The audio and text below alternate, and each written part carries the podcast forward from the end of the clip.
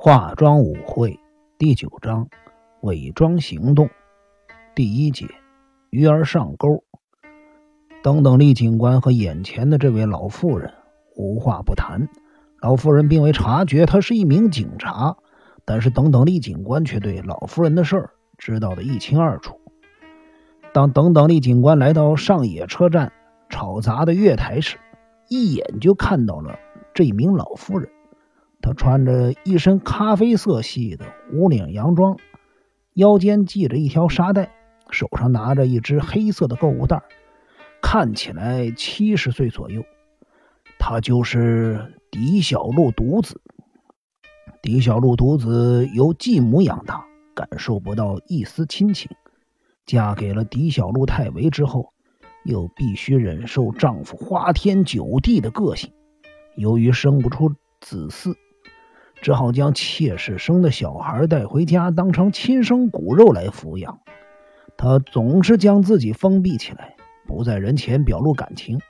尤其是后来必须依靠媳妇儿的接济时，他的心因为受到屈辱而变得跟冰块一样的冰冷。昭和三十五年八月十四日上午十点三十分左右，狄小璐独自在上野车站的上越线月台。等候草金温泉快车，他本来就严肃的表情，此刻变得愈发的僵硬。明天是狄小璐太久一周年忌日，独子或许在想如何替他举行法事吧。一位正在看报的乘客站在他身旁的铁柱旁，那位乘客不时的观察着他的一举一动。昭和三十三年底。阿九金千三惨遭横祸的时候，警方把它当成一般的车祸事件来处理。尽管至今警方仍然在追查那辆肇事的车子，但是这并不是搜查一科的工作。直到昭和三十四年八月，狄小路太久在清景泽一处水池意外身亡的事件发生时，阿九金千三离奇死亡的事件。才又浮上台面。清景泽警局的近藤刑警到东京调查案情时，正好由等等厉警官负责接待他。当时他们两人一起调查奉千代子的前夫们，以及最近可能能成为她第五任丈夫的飞鸟中西的一切详情。那时候。等等，厉警官就很想见狄小璐太久。这时，草金温泉快车到站了，乘客们开始上车。等等，厉警官立刻跟在狄小璐独子的身后上车，而且他还非常成功的坐在了独子对面的座位上。列车缓缓驶离了上野车站的月台时。等等，厉警官依然找不到机会跟这名老妇人攀谈。他若无其事地望着窗外的景色，不久便从宽松的开襟衬衫口袋里取出一份报纸，在眼前摊开来看。狄小璐独子方才苦涩的神情已经消失无踪，又恢复了原来的严肃表情，而且还不经意地观察眼前这名男子。等等，李警官身高一米七四，长得还算是风度翩翩，相貌堂堂。尤其是他近来将花白的头发往左分，俨然一副重量级人物的派头。当列车驶离了大宫车站的时候，狄小璐独自从购物袋里取出一样东西，他一不留神，东西竟然滚到了等等厉警官的脚边上。等等，厉警官弯身捡起来一看，原来是香根著名的手工艺品——百宝盒。那是一个由八个火柴盒重叠而成的百宝盒，表面由白、黄、咖啡、深褐和黑色的色板组成几何图形。必须先拉开另一头的组合木片，再把这一头的组合木片推进去。然后用同样的办法再拉开，推进其他组合木片，如此才能打开盒子。是个设计精巧的百宝盒。等等，李警官兴味盎然的看着这个百宝盒。过了一会儿，他微笑的将百宝盒递给独子，独子只是轻轻的点头致谢，没有说什么话。他将百宝盒收进购物袋，再从袋子里拿出一本小册子。等等，李警官也将视线重新移回了面前的报纸上。等等，李警官瞥见独子脸上有一抹来不及掩饰的狼狈神情。下一瞬间，他的脸上又恢复了严肃的表情。独子手上拿着一本由著名女歌手主编的短歌杂志，他是这本杂志的编辑成员之一。每个月，他的咏草，也就是日本和歌、匪剧等，都会刊登在封面上。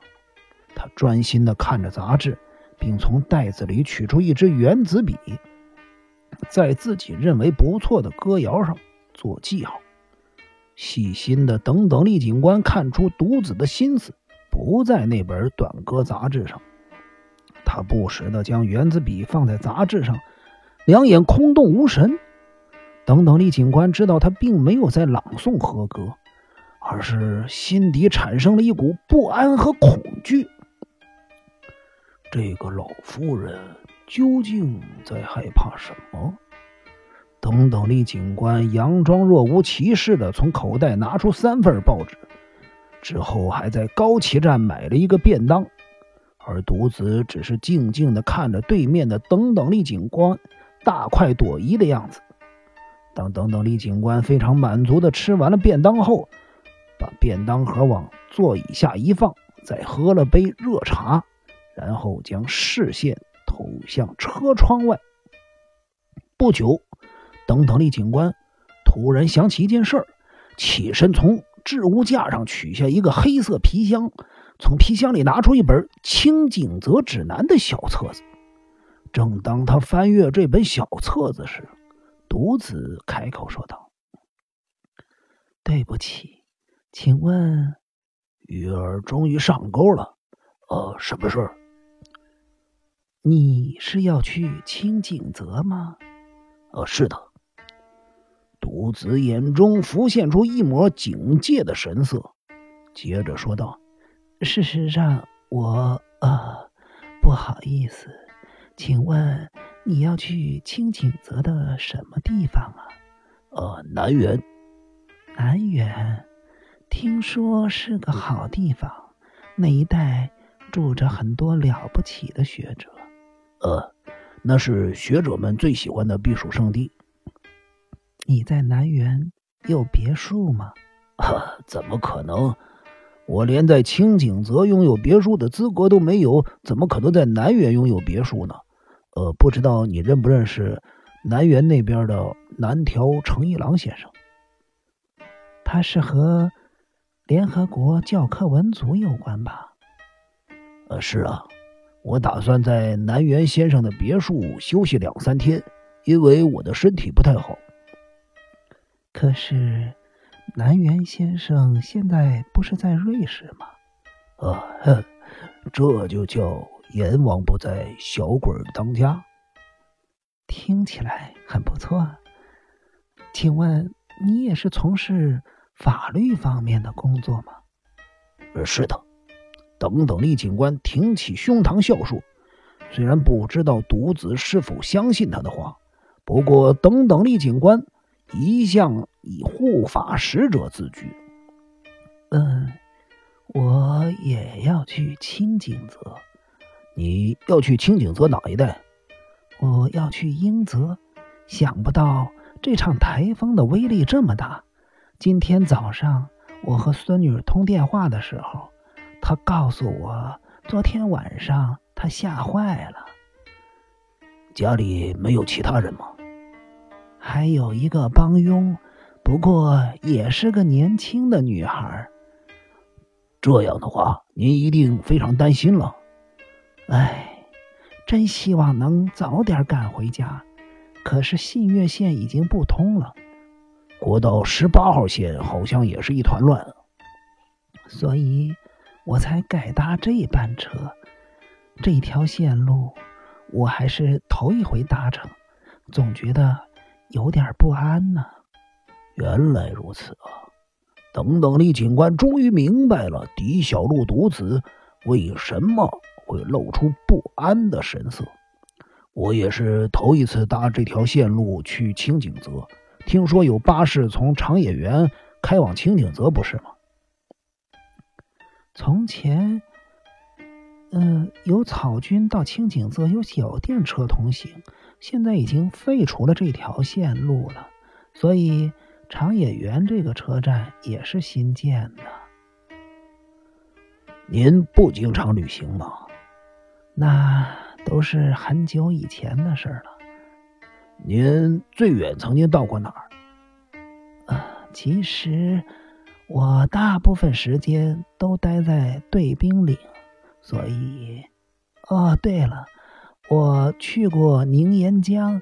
那应该是我去最远的地方了吧？啊，从长野园开出的巴士，也就是从上周三原经宁岩江到清景泽的。这么说，我去的地方还算蛮远的呢。独子发出了惊讶的声音。呃，我打算在长野园叫计程车，如果方便的话，您就跟我一起坐计程车好了。我坐到南园的入口，你也可以一直坐到清景泽。从中清景泽过去的话，会比从新清景泽过去那边更近一些。您到了那一带也比较不会担心害怕。这样会不会给您添麻烦？怎么会呢？反正一个人坐车跟两个人坐车都一样。真是不好意思。那么，就照您的意思吧。独子事后回想起来，恐怕也觉得十分的不可思议。他很少与人敞开心胸交谈，为什么这个男人会让他有这么大的转变？